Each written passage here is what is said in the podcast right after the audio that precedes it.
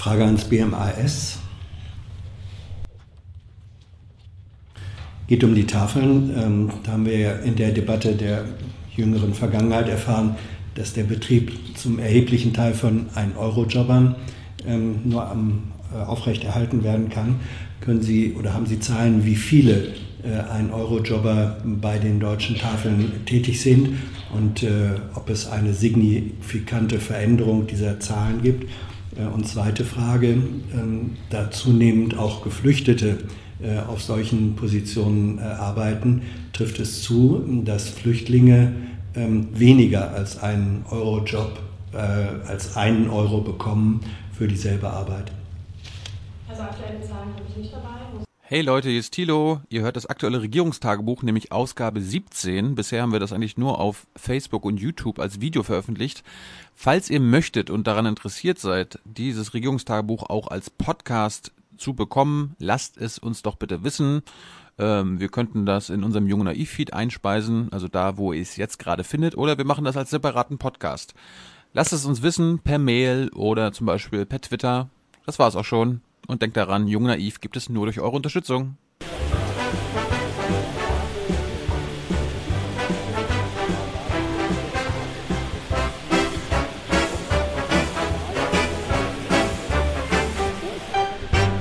Wir haben eine Nachlieferung oder Nachfrage in Sachen blauer Plakette.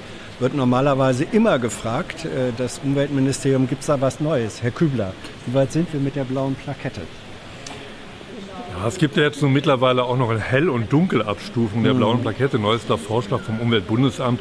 Ähm, wir sollten, wenn sich das jetzt langsam verfestigt, dass wir die irgendwann kriegen, von der Farbe Blau wegkommen. Wir wollen zwar alle irgendwie blau machen, aber die Plakette gibt es schon seit es 2015. Schon gibt es eine blaue Plakette? Können Sie das beweisen? Die blaue Plakette gibt es seit 2015 und gilt für E-Autos, die im Ausland zugelassen sind, deren Halter mit ihren Fahrzeugen aber in Deutschland rumkurven und in die Zonen wollen, die nur für emissionsarme Fahrzeuge zugelassen sind. Gut, dann bleibt, ich habe noch nie eins gesehen damit, ehrlich gesagt.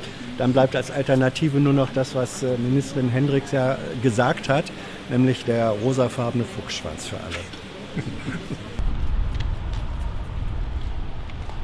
Na. Ach, hallo!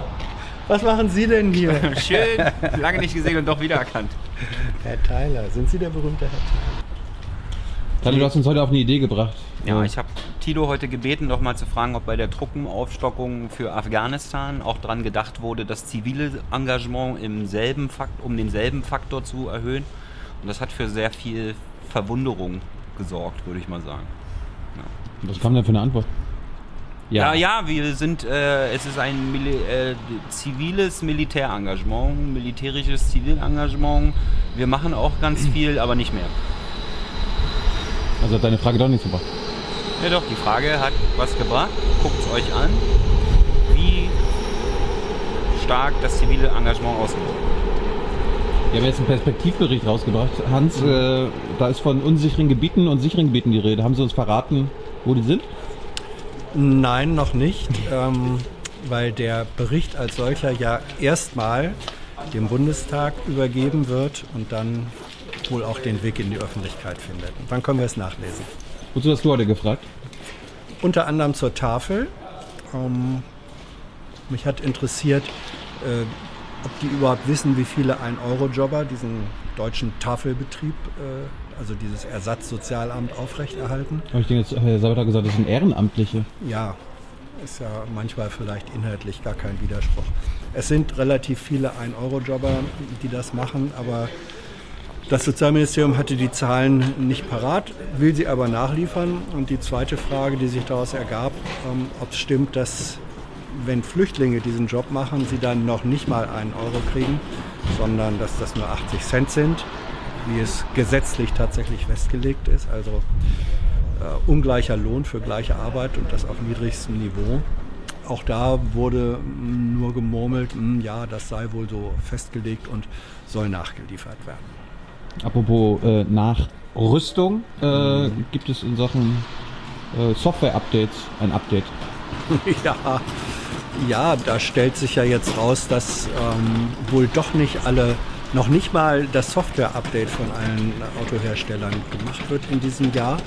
Und da wurde gefragt, ob die Regierung sich denn schon Sanktionen, also Strafen überlegt hätte für den Fall, dass die noch nicht mal das machen. Und da sagte das Verkehrsministerium, es ist ja noch so früh äh, in diesem Jahr, dass man jetzt noch überhaupt nicht sagen könnte, wie viel da tatsächlich kommt und äh, welche Form von Sanktionen sich man dann überlegen müsste. Also es ist einfach noch zu früh. Das Jahr ist noch zu früh, viel zu früh.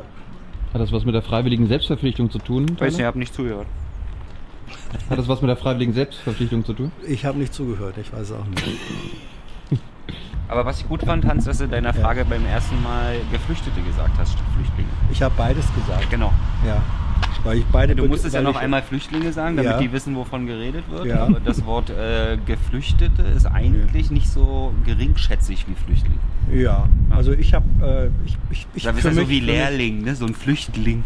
Naja, Ja. für mich sind das So Synonyme. ein Arsch also zum da Bier holen. Also, Boah, ja. da, das sehe ich unideologisch. Da. ja, ich, ist mir trotzdem positiv aufgefallen.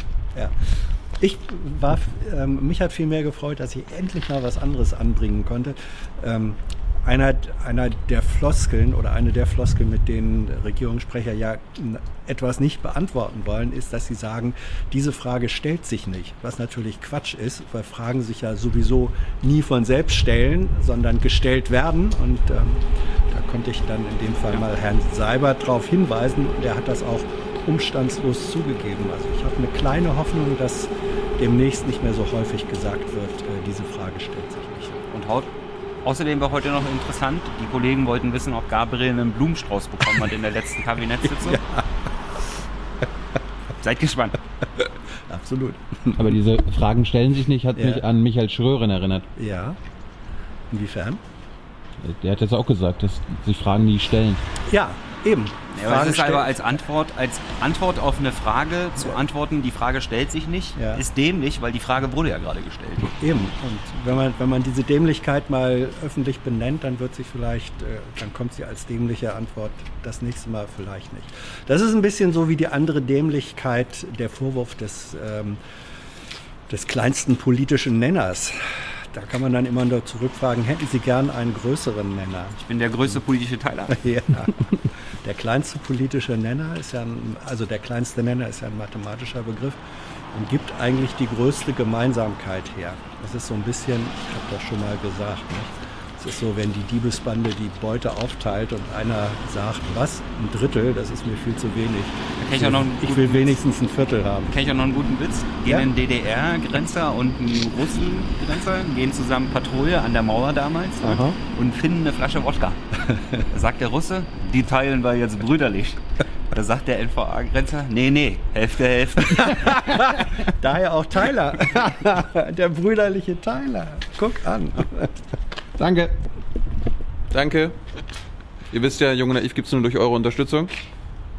Wird jetzt eingeblendet und ansonsten viel Spaß mit der RecBK. Die war heute sehr lang. Flüchtlinge nur 80 Cent. I know a lot of people want to send blankets or water. Just send your cash. Money, money, I want more money. I want, I don't even know why.